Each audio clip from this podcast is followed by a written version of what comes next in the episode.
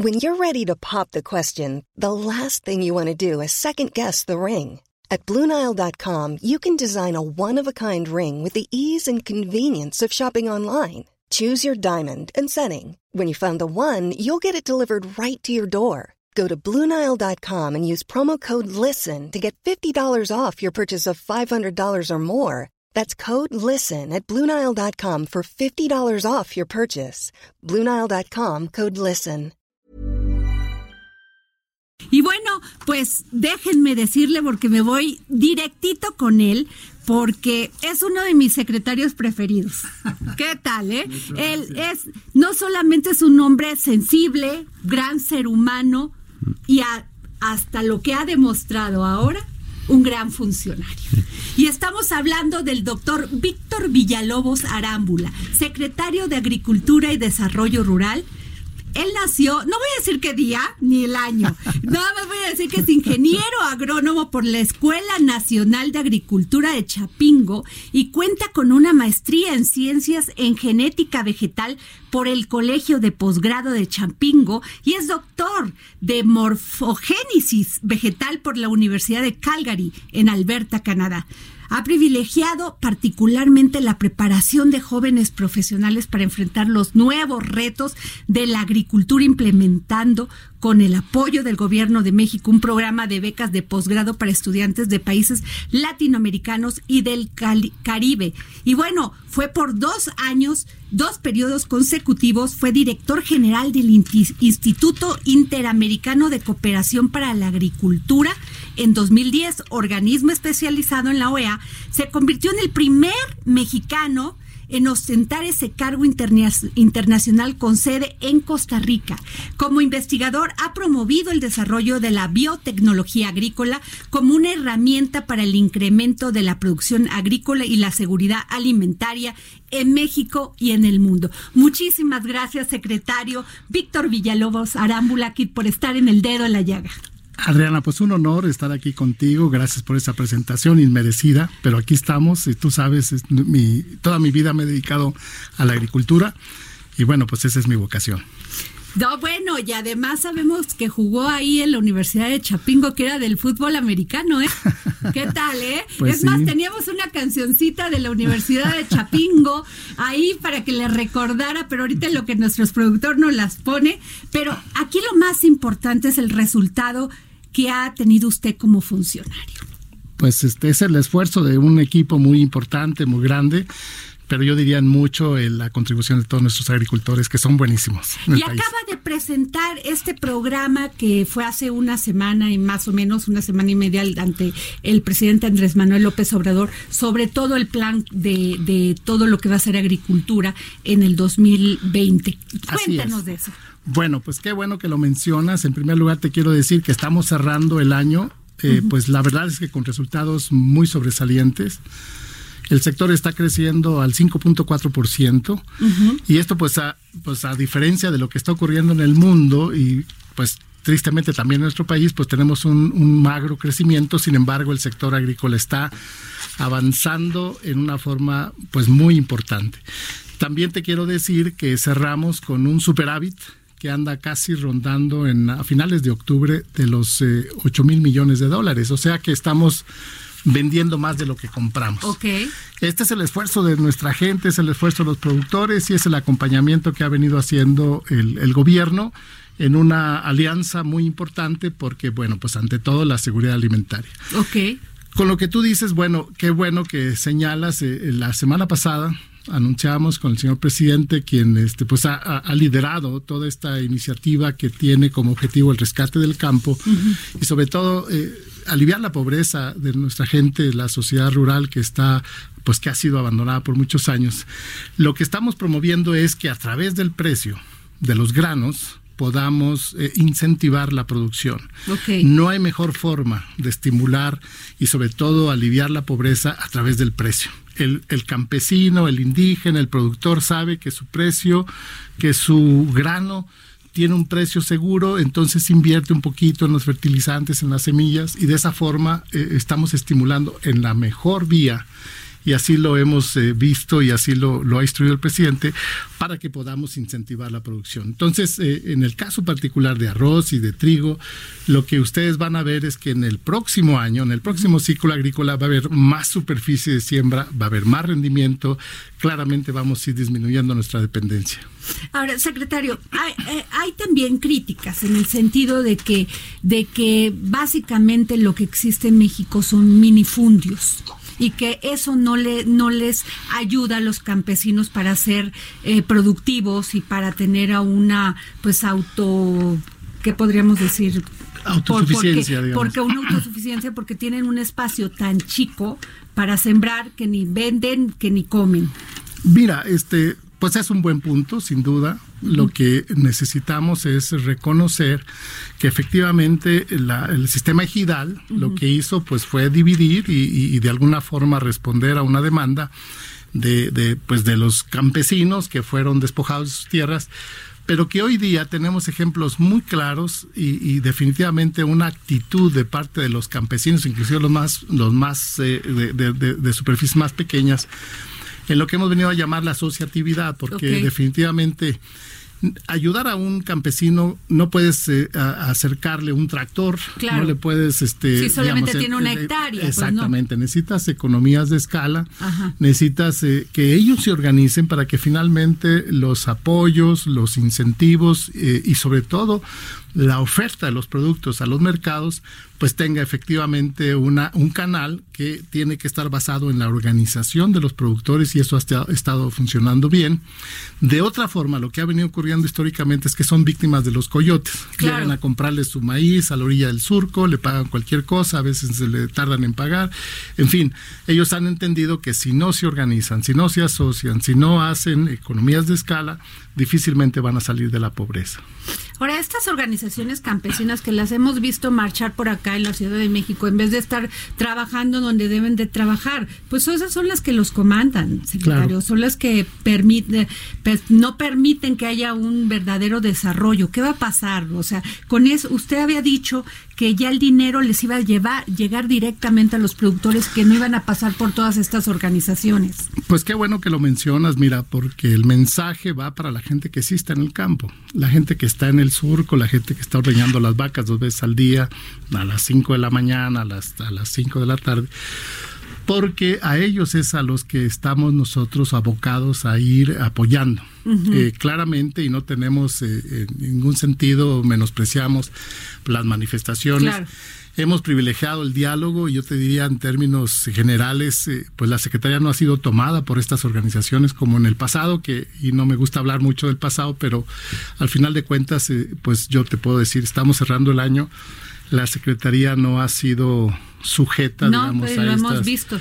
Y, y, no es por otra cosa más que decir, bueno, pues nosotros estamos trabajando directamente con los productores y si estas organizaciones cuyo objetivo ha sido organizar, pues la pregunta y la respuesta es vayan a organizarlos allá. Claro. Ellos tienen el recurso, tienen el programa, tienen el acceso y, y sí necesitamos que se organice. Sí, que les llegue esto que son los fertilizantes, los bactericidas. La semilla, este, la, asistencia técnica, el acceso al mercado. Por ejemplo, y estos productores, estos campesinos o ejidatarios que tienen una sola hectárea, sí. ¿qué va a pasar? O sea, ¿cómo les va a llegar el dinero? O sea, ellos que necesitan sembrar su maíz, ¿no? Sí. Y, y necesitan, pues, fertilizante, bactericida o no sé qué más necesiten para, para su ¿Qué, ¿Cómo les llega el dinero? ¿Cómo les va a hacer? Son tecnologías muy sencillas que les cambian la vida. Casi, y te podía decir, bueno, tenemos tristemente un promedio de producción de maíz de esta hectárea, más o menos de dos toneladas. Okay. Nosotros con un poquito de asistencia técnica y algunos eh, apoyos con el fertilizante, con la semilla, les podemos duplicar su rendimiento. Y eso, pues, insisto, les cambia la vida. ¿Por qué? Porque de esta forma ellos tienen un ingreso en la venta de su producto. Pero además, y este programa que tú señalabas, que anunciamos la semana pasada, es el de precios de garantía. Exacto. Porque es garantizarle al productor, al campesino, decirle, tu maíz va a costar 5.610 pesos. Entonces, eh, él sabe que eso es lo que está como un referente de precio eh, y no los 4.000 pesos que le, que, le, que le pueden ofrecer eh, a través de, la venta comercial. Okay. Entonces ellos saben que ya hay un precio de referencia, ellos saben que ya hay un precio de garantía y aspiran a él. Entonces ellos cuando ya saben que existe ese precio, entonces ellos están dispuestos a decir, bueno, pues a lo mejor si le pongo un poco de dinero al fertilizante, si hago algunas prácticas sencillas de riego o inclusive si mejoro mi semilla, pues yo sé que al final en vez de dos toneladas voy a sacar cuatro, voy a sacar cinco, lo cual es perfectamente lograble en un ciclo agrícola, que es lo que nos ha venido ocurriendo, en, por ejemplo, en Guerrero, cuando pudimos acercarle a los campesinos el fertilizante a tiempo y semilla que fue opcional y que finalmente hoy día te podría anticipar a reserva de que lo podamos confirmar, pero casi casi estamos duplicando el rendimiento. Entonces, ¿cómo le llega ese dinero? Bueno, tenemos hoy día y gracias a la tecnología de la información, la comunicación que ustedes manejan muy bien, hoy día eh, estamos, tenemos georreferenciado a, a la más pequeña parcela del país, sabemos quién es el dueño, sabemos qué siembra, sabemos más o menos cuánto históricamente ha cosechado. Entonces tenemos los padrones y entonces a través de los padrones sabemos que ellos son sujetos de los apoyos. Estamos apoyando porque lo que no es medible no es perfectible. Exacto. Y eh, definitivamente tenemos que eh, eh, tenemos que anteponer algunos indicadores de mejora de rendimiento porque efectivamente si nosotros no sabemos cuál es nuestro objetivo, si es reducir la pobreza, si es disminuir este, la dependencia de la importación de granos, pues cómo lo vamos a lograr si no sabemos. Entonces tienes toda la razón. Ah, secretario, acaba de, pues se acaba de ratificar el TECNEC, ¿no? Que tanto nos costó. Ay, Dios, yo ya le prendía a la Virgencita, dije antes del 12, por favor. Claro, ya íbamos de rodillas. ya íbamos de rodillas. Este, ¿qué cambió del, del, del anterior tratado a este? Bueno, en primer lugar. Porque hay este, como mucha, como hay mucha, este, como que no está muy claro ahí el tema. En el, en el en sector. El sector claro. Eh, en primer lugar, bueno, pues este es un gran triunfo del presidente, sin duda. Este se, se, se firma eh, en el en Palacio Nacional contra todo lo que se podía haber especulado y dicho. Bueno, pues ahí está el resultado. Okay. En el, nuestro sector, este es propiamente yo te diría es el, el, el, tratado de ganar, ganar, ganar, porque estoy incluyendo a los tres países, porque nuestro sector lo que vamos a lograr, y esta es tal vez la mejor y la mayor contribución que tiene el tratado, eh, es crear un mercado integrado norteamericano. Ok. Porque somos de alguna forma interdependientes, pero a su vez somos contracíclicos. Cuando nosotros producimos, ellos no producen, nosotros tenemos una oferta de productos que en los inviernos y en los ciclos de, de climas que ellos tienen, no pueden producir o producirían en condiciones muy caras. Entonces como que nos estamos complementando la gran contribución en nuestro sector, en primer lugar, que no haya aranceles. Ok. Esto es, eso ya Oiga, pero no, no, sí nos da un poco de miedito, secretario. Ya ve que este señor luego le da por andar poniendo los aranceles y dejamos pasar a unos cuantos paisanos del otro lado. Mira, este, bueno, pues todo esto lo que hace es efectivamente tratar de formalizar y poner, digamos, en un comercio justo por reglas pero ya con una visión más moderna. Eh, porque tú preguntas, bueno, ¿cuál es, ¿cuál es la diferencia entre un tratado y otro? Bueno, pues es que lo estamos adaptando a los retos que está enfrentando la agricultura, sobre todo la, disponibilidad de productos en términos de inocuidad, de sanidad, de, de, calidad que están demandando los productores. Entonces, como es un poco como, como eh, ponernos en los pies de los consumidores y empezar a ofertar los productos que, estas, eh, eh, que esta demanda actual y del futuro va a tener. También sabes que permíteme decirte que cuando tú ves el mapa mundial y tú ves la, la demanda que se va a ir dando en términos de la demanda de alimentos mundial, la verdad es que no hay mucho espacio donde puedas anticipar dónde se va a producir la alimentación no va a ser en África, tristemente, no va a ser en Asia, este, no es Europa, porque Europa más o menos es equilibrado. Es en América Sí, es en América. En dos polos, Norteamérica y Sudamérica. Entonces, como que además de, atender, eh, digamos, nuestras demandas locales, y, y, en este sentido, en el tratado, atender eh, Norteamérica como, como un polo de desarrollo único, como que tendríamos que asumir la responsabilidad de eh, pues considerar que tenemos un papel que jugar en garantizar la alimentación mundial en los próximos 30 años, cuando la población pues va a rebasar 9 mil millones de habitantes, 9 mil 700 dicen las Naciones Unidas. Entonces, este, pues es una, una visión que tendríamos que tener como un mercado integrado. Qué interesante, qué interesante eso que está diciendo. Y, y, te digo además que si bien somos competidores entre nosotros, pues tendríamos que ir viendo que también tenemos una responsabilidad para el resto del mundo. Pero qué interesante que nos podamos volver ese eje importante de como que hay de que asumirlo, ¿no? Sí, de la suficiencia alimentaria para Exacto. otros países, no Claro. solamente para el nuestro. Exactamente. Eh, y, y por ejemplo, secretario, eh, en, en or- eh, hortofruti cul- eh, eh, Cultivo de ¿sí? hortalizas. Ese cómo vamos, eh, en frutas y verduras. Pues mira, me da mucho gusto decirte que hemos venido ocupando primeros lugares mundiales en producción de algunas de las hortalizas, sin duda aguacate. Somos el tal vez el, el- el- el segundo productor mundial de berries, o sea, todo lo que le llaman, en realidad son las bayas, que son las moras, las zarzamoras, las frambuesas, las fresas. Digamos, en este paquete, eh, México no solamente está ocupando un papel privilegiado en el mercado mundial, sino que también tenemos, no tenemos límite para seguir creciendo. Y la verdad es que la calidad de nuestro producto, que está ubicado hoy por hoy en Michoacán, en Jalisco, pero ya empieza a desarrollar Puebla, eh, Morelos, en fin, eh, vamos a seguir creciendo porque déjame decirte que hay una, un pronóstico de que la clase media, y esto es un pronóstico del Banco Mundial, Ajá. se va a duplicar en los próximos 10 años. ¿Qué quiere decir esto? Pues que van a demandar productos de mejor calidad, tienen de mayor precio. La- la- las nuevas generaciones están interesadas en cultivos exóticos, productos exóticos, vinos, quesos maduros, chocolates, cafés, y están dispuestos a pagarlo. Y ya estamos viendo lo que está ocurriendo, por ejemplo, en los países asiáticos, principalmente China. Donde usted tiene gran experiencia, porque estuvo Sí. varios añitos por allá Así es de cierto. biotecnología. Así es.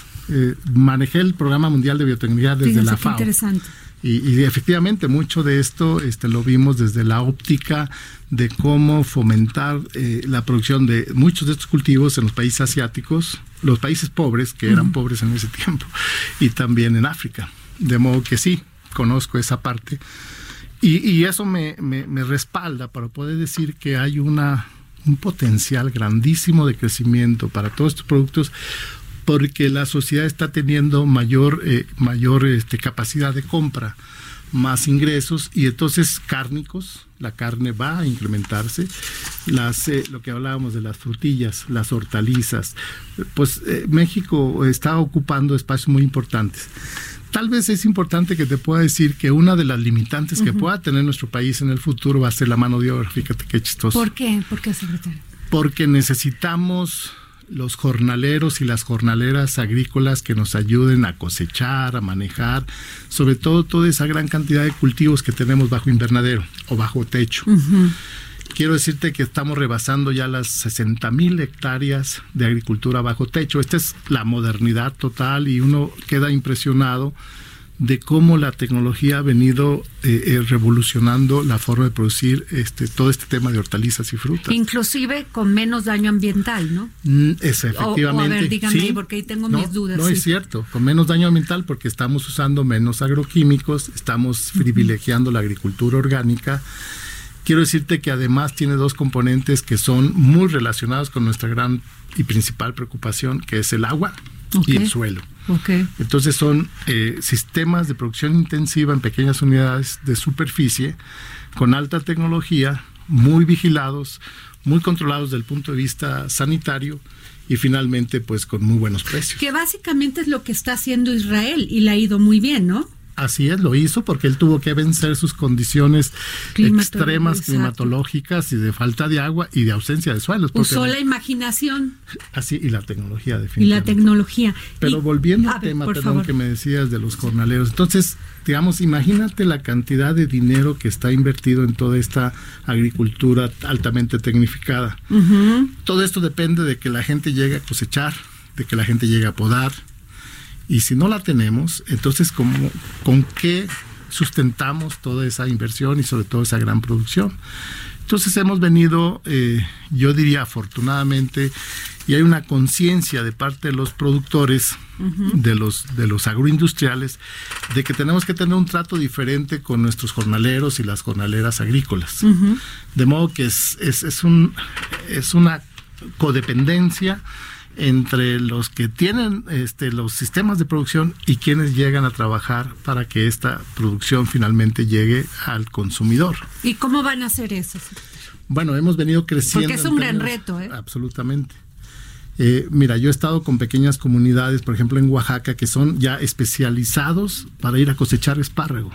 Empiezan a, cosechar espárragos en Caborca, después van bajando hasta San Luis Potosí, terminan en Guanajuato pero no cualquiera cosecha espárragos, ya es un nivel de especialización bien interesante. Entonces eso es un pueblo, es una comunidad que es contratada como tal y es la que anda ah, itinerantemente por moviéndose por regiones conforme vienen las, las cosechas en Sinaloa, Sonora, Sinaloa, San Luis Potosí, Guanajuato y parte de su, o sea, cuando ya termina esos ciclos, pues regresan a sus parcelas. Entonces hay que reconocer que necesitamos esa gran fuerza de trabajo que en el tiempo tiene que ser atendida desde el punto de vista social, tiene que haber una responsabilidad este, social de las empresas y te vas a sorprender, pero necesitamos, hoy día em, empleamos 9.2 millones de jornaleros en este país.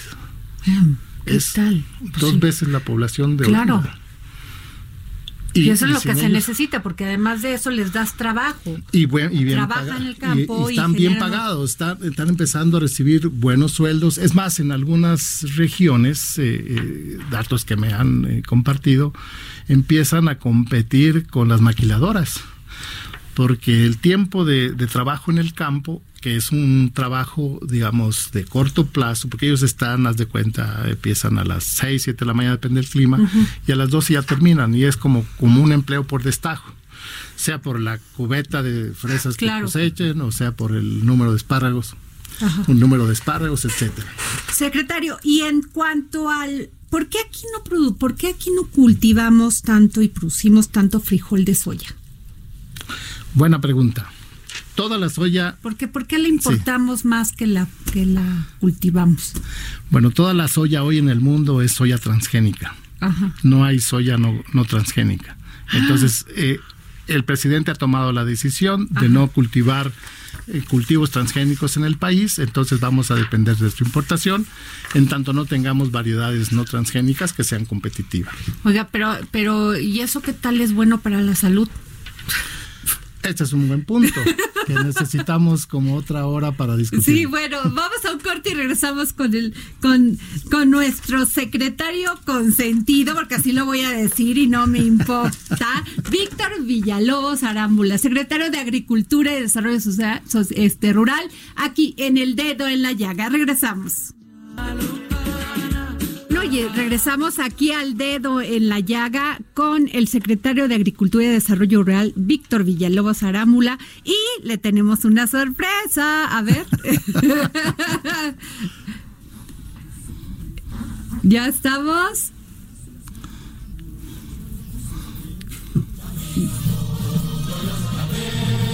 Es, es nuestro himno pero usted me dijo que lo iba a cantar y no, no, yo lo iba a ¿eh? bailar. Si canto se acaba el programa.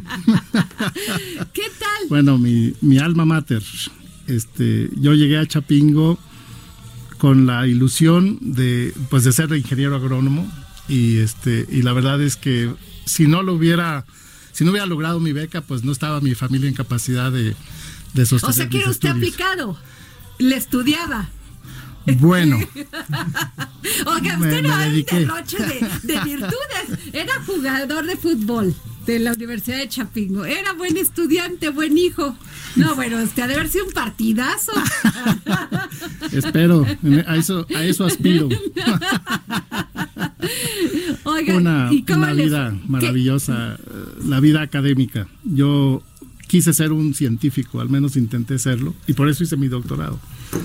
Eh, porque en esa hubo una situación muy particular.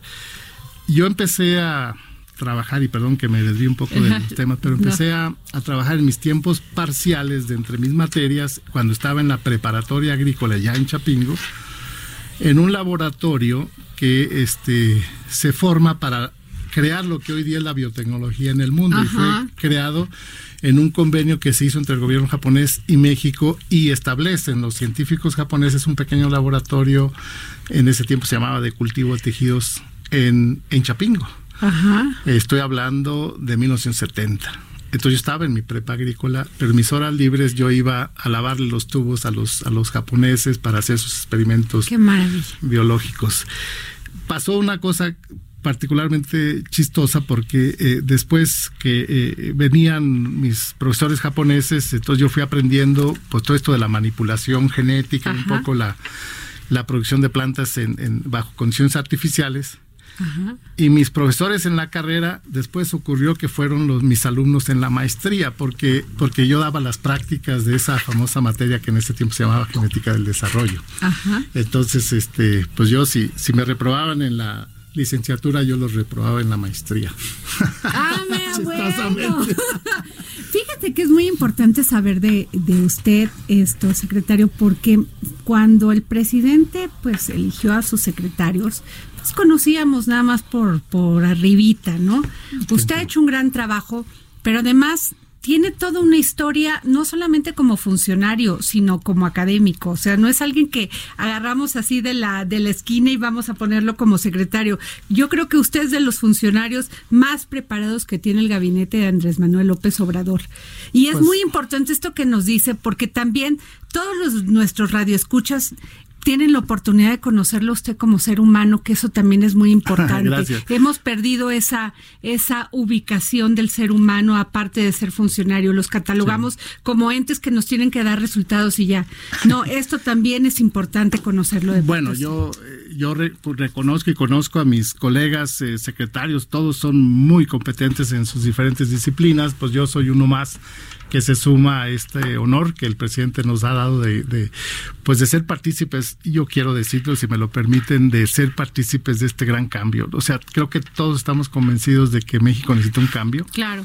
El presidente con ese liderazgo eh, pues ha escogido y nos ha dado la confianza pero estamos todos en ese objetivo común que es pues pues un México que todos nos merecemos y a ese debemos trabajar y creo que cada quien como miembros de esta sociedad tiene un papel que jugar. Y en el campo, secretario, porque el campo ha sido uno de los más dañados durante golpeados, dañados, olvidados. durante sexenio tras sexenio. Así es. Esa es una realidad y están los ahí está la ahí está, o sea, no lo podemos ocultar.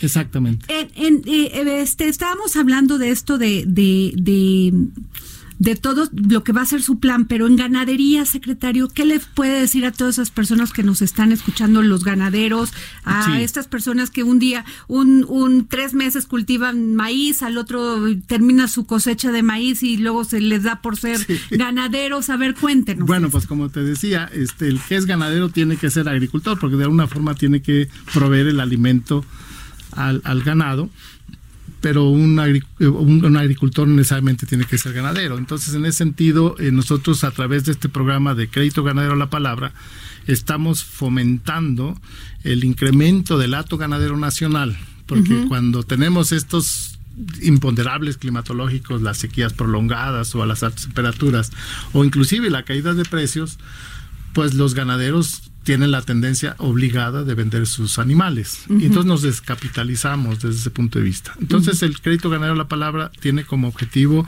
pues evitar que eso ocurra, que no se vendan las hembras, eh, los machos podemos este, destinarlos al, sacrificio, pero no las hembras porque pues ahí está garantizándose pues, las crías y sobre todo el mantener el hato. Entonces crédito ganadero la palabra tiene ese objetivo tiene el objetivo de dar un crédito casualmente, como su nombre lo dice, para que se le puedan asignar a los pequeños, a los pequeños ganaderos de, hasta 36 vacas, darles hasta 10 vacas y un semental para que eh, a través de eh, el incremento de, su hato, a través del incremento de la mejora genética, porque también queremos que, que, no solamente tengan más ganado, sino que tengan genéticamente más mejores características. Sí de producción de leche, de peso, de resistencia o tolerancia a enfermedades, en fin. Entonces esto es lo que está ocurriendo. A la vuelta de dos años lo que esperamos es que ellos eh, paguen con las crías de esos, de esos, de esas hembras, este, para seguir con este programa. Esto es, eh, esto es una ¿cómo te puedo decir? Este es un, un, programa muy específico que tiene una orientación social a los muy pequeños. Pero eh, también traemos un programa de precios garantía en leche, por ejemplo. Ah, mira Entonces estamos, estamos eh, desde el primero de enero de este año eh, recibiendo leche a través de Liconza. Estamos recibiendo leche a un precio de 8 pesos con 20 centavos. O sea, más o menos en promedio un peso más por litro de lo que normalmente un pequeño ganadero o un pequeño productor de leche eh, lo vendería en el mercado, en el mercado, digamos, común. De modo que ese es un incentivo más eh, para el sector del, de lácteos. El ganadero.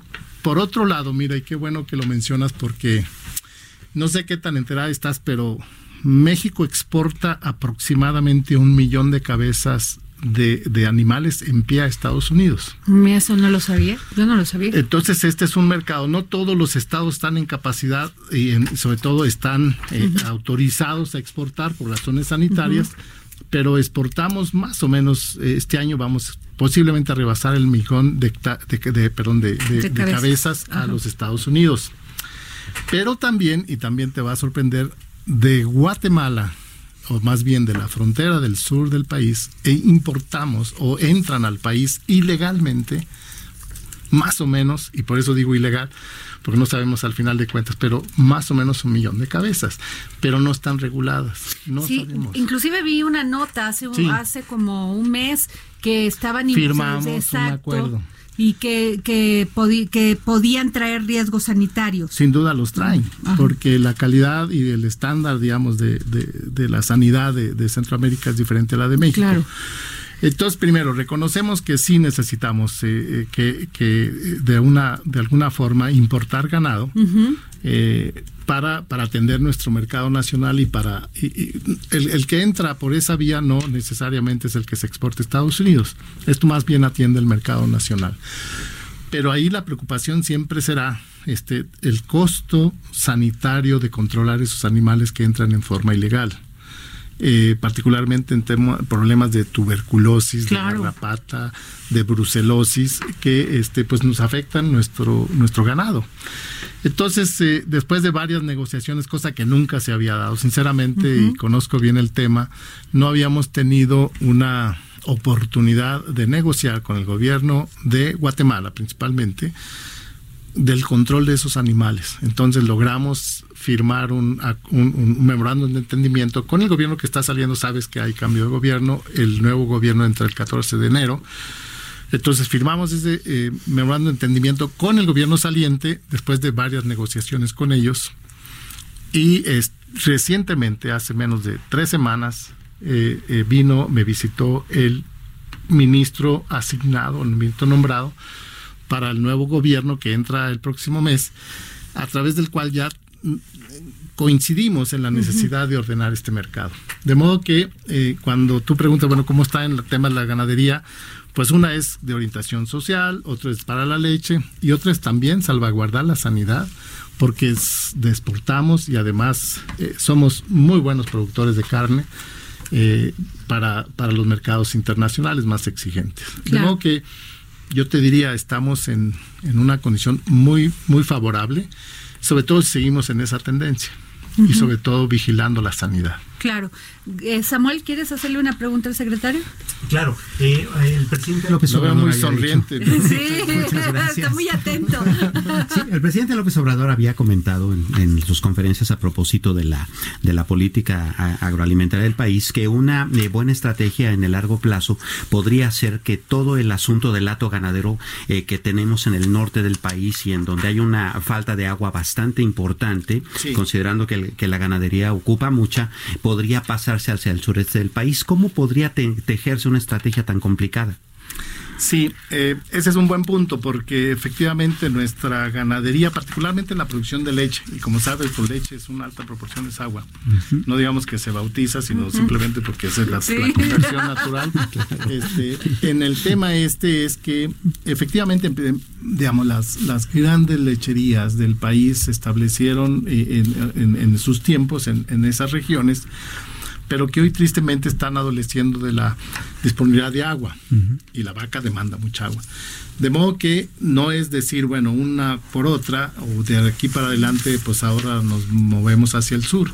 Lo que sí tenemos que pensar es de que necesitamos desarrollar el sur-sureste como es una política eh, y ahora daré algunos comentarios de, de, cómo podríamos o cómo deberíamos eh, complementar toda nuestra agricultura con el desarrollo del sur-sureste.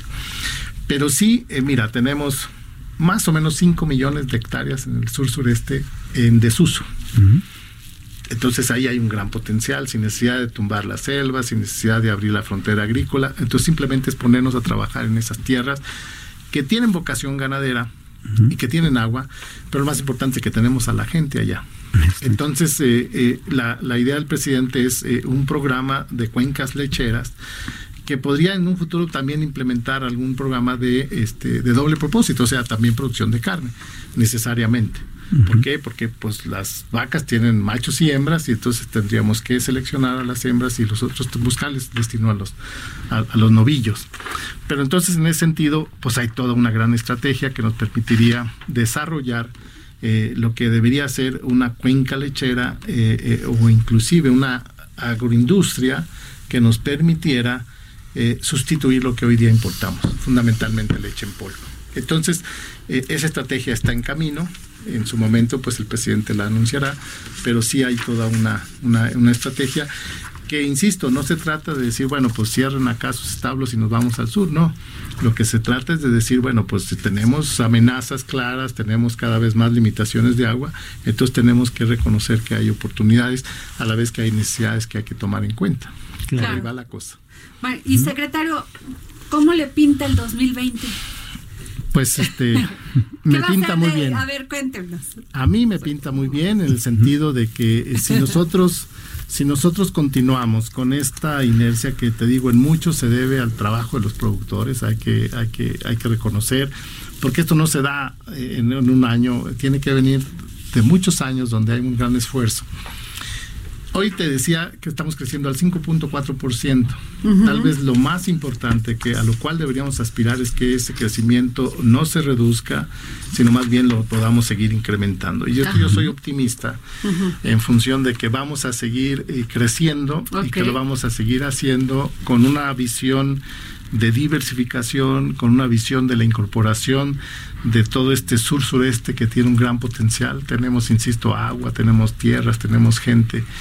Y ya está eh, ocurriendo que empiezan a ver eh, los inversionistas, la, gente del campo que, que, que, tiene agroindustria, empiezan a ver la posibilidad de establecerse en la región sur-sureste, Oaxaca, Campeche, Chiapas. Entonces, progresivamente lo que ustedes van a ir viendo es que vamos a ir eh, incrementando nuestra capacidad productiva al ir abriendo y eh, apostarle a la tecnología también, ¿no? Acompañado necesariamente la tecnología. Mire, ya encontré, a ver, dígame usted si conoce a Yuichi Mori. Yuichi Mori se inspiró en membranas utilizadas en riñones artificiales para desarrollar películas de polímeros para uso en la agricultura. ¿No? ¿No le sonó? Es muy bueno tu japonés. Ay, no, bueno, secretario, ¿qué tal? O sea, no, no puede ser uno todo, secretario. Sí, efectivamente. Bueno, pues todo esto es parte de efectivamente la tecnología. Y yo diría que así como está ocurriendo en el mundo, todo ese gran desarrollo y de innovación tecnológica. Pues estamos en la frontera de, de una etapa en la vida, eh, este, en la historia de la humanidad, donde pues la innovación tecnológica va este va pues está siendo parte de toda esta revolución junto con la comunicación toda la, tecnología y la biotecnología entonces eh, pues qué bueno que por ejemplo están produciendo ahorita piel de, del apéndice de la, de la epidermis del nopal o estamos explorando. Sí, para quemaduras y todo eso, qué maravilla. Entonces, eh, pues ya deja de ser un, simple producto o una simple materia prima, y empieza a ser ya parte importante pues de la salud, de la alimentación. Eh, yo diría que la agricultura eh, pues ya no es una fuente de... Y esto de lo que dice usted, este programa de fomentar por regiones, es muy importante,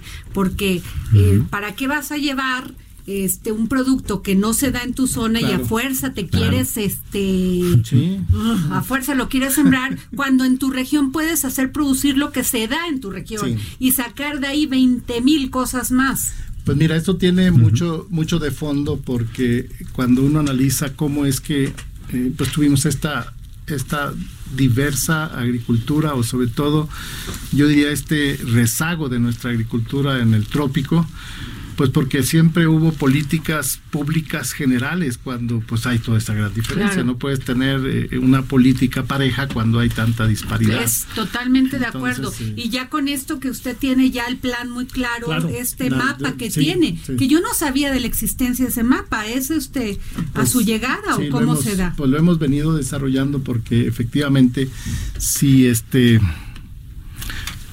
si tú trazas una línea del centro de México y este pues tienes dos tipos de agricultura. Totalmente.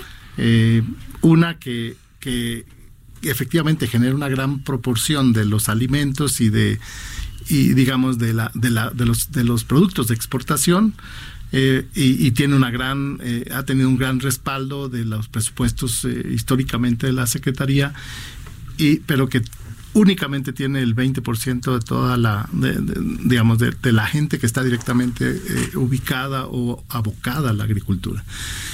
Y del, digamos, de Ciudad de México para abajo, tú tienes el 80% de la gente, la gente más pobre está en ese lado, pero a su vez tienes la mayor diversidad genética. Entonces hay que como voltear la brújula. Mayor riqueza y mayor pobreza. porque tuvimos una política pareja. Esa es la verdad. Ahora entonces hay que No identificando por regiones donde tenías que dejar que produjeran, eh, Sacos a la medida, casi, casi, ¿no? claro, sacos a la medida. Exacto, tú tienes otro tipo de ambiente, tienes otro tipo de, inclusive cultural. Como lo hacen en Estados Unidos, pues perdón, o sea, o en Japón. Exacto, pues por regiones van viendo qué es lo que funciona y, lo vas atendiendo. Y a eso estamos apostando a eso estamos apostando porque eh, pues al final es más esfuerzo definitivamente, pero nosotros tenemos que estar cerca de la gente, aprender de ellos y finalmente pues plantear soluciones conjuntas porque eso es lo que va a prevalecer. Pues uno está como funcionario de paso, uno tiene un tiempo, pero lo que queremos es que eh, se arraigue mucho esta visión del reconocimiento de que todo está de alguna forma impuesto por las condiciones naturales. Claro. Y hay que, verlo desde, desde ese punto de vista. Y además preparándose para este esto que nos dice que pues en muy pocos años vamos a hacer o sea vamos a hacer esa parte importante de jugar ese papel mundialmente de no en muchos años ¿eh? yo tengo, yo tengo esperanza que va a ser muy pronto vamos a ir gradualmente siendo un jugador cada vez más importante y nos tenemos que preparar para, ello definitivamente claro y este y en cuanto esto que nos decía, porque no lo quiero dejar tampoco, secretario, porque a mí sí me gusta el vinito, el tema de la uva. Sí. Esto ya hay mucha, mucha cosecha en todo esto, han desarrollado mucho todo lo que es Guanajuato y toda esta región. Querétaro. ¿Se va a seguir desarrollando? Claro que sí, y lo está jalando el mercado. Fíjate que México tiene eh, una excelente producción de vino. Excelente pero producimos muy poquito, bueno, comparado con los países que... ¿Y se dan todas las, todas las variedades? Tienen propiamente, tenemos todos los climas para eso. Lo que necesitamos es, eh, yo, yo pensaría que no necesariamente eh, tuviéramos, eh, pues lo que ha pasado en otros países, ¿no? Que por el ánimo del mercado, finalmente empiezas a sacrificar la calidad. Nosotros tenemos una excelente calidad, una gran reputación, nuestros vinos han sido premiados en Europa en este, eh, y han sido demandados. ¿Y por qué dicen que el problema del vino aquí en México es el agua? El agua y la sal, porque están muy salinos y todo esto. pues mira, yo he escuchado exactamente lo opuesto de, de, personas que toman vino. No porque yo me lo tomo nada más, y luego me olvida. después de la segunda copa. De la segunda copa, que estaba salado. pues este, yo he escuchado exactamente eh, lo que está ocurriendo, por ejemplo, en, en, en, Napa, en Valle Napa, es, es, que efectivamente los mantos acuíferos, este, pues, están muy salubres y este y pues empieza a afectar la calidad de la, de la, de la vid, de la uva. Eh, yo veo como, como nuevamente México, después de, de, pues de sus lugares tal vez más clásicos para la producción de vino, Valle Guadalupe, Coahuila, entonces están bajando. Yo he probado vinos de Zacatecas bastante buenos, eh, Querétaro, San Luis, y, y, todo esto se debe al, mucho a la tecnología y a las variedades genéticas que ¿Sí? están hoy día siendo cada vez más adaptadas a las condiciones. Eh, no, y que genera trabajo, porque o sea, toda esta zona de Guanajuato y todo. Jalisco sí. también. ¿Quieres hacer una pregunta a mi Sammy? Samuel, aprovechando la vocación deportiva del secretario de, de Agricultura, porque además este, ya viene la temporada, eh, eh, la postemporada y por supuesto el Super Bowl. Y el Super Bowl en Estados Unidos, el gran protagonista mexicano del Super Bowl es el aguacate. Casi ¿no? mejor que la bola este del año? fútbol americano. ¿Sí? ¿Qué tal? Pues eh, nos va a ir muy bien. Eh, siempre, este, como bien. saben, a, a, hoy día eh, no puedes pensar en el Super Bowl sin el aguacate Así o el guacamole. De modo que ya estamos preparando. Y los totopos, el maíz. Y los totopos de, de maíz amarillo que ya vienen. Eh, de modo que, que, nos da mucho gusto porque eh, efectivamente es un pico eh, a lo cual hemos venido preparándonos para poder ofertar las, los volúmenes y las cantidades y las calidades que demanda eh, el Super Bowl. Lo que queremos es que en el Mundial de Fútbol, pues también consuman aguacate. Ojalá uh -huh. en, en, en, Qatar, este, en el Mundial de Fútbol también, este, y de eso estamos, ¿eh? estamos trabajando con ellos para ver si finalmente logramos eh, exportarles aguacate. No, bueno, y el, la reina de la corona es el jitomate, ¿no? Claro, que tanto claro que sí. nos quieren sí. meter al arancel para no competir con ellos. Ay, es Estamos... que este Trump tiene como ideas proteccionistas. sí, es cierto, ¿no? efectivamente. Tenemos una muy buena Usted relación. Lo, diga, lo digo yo.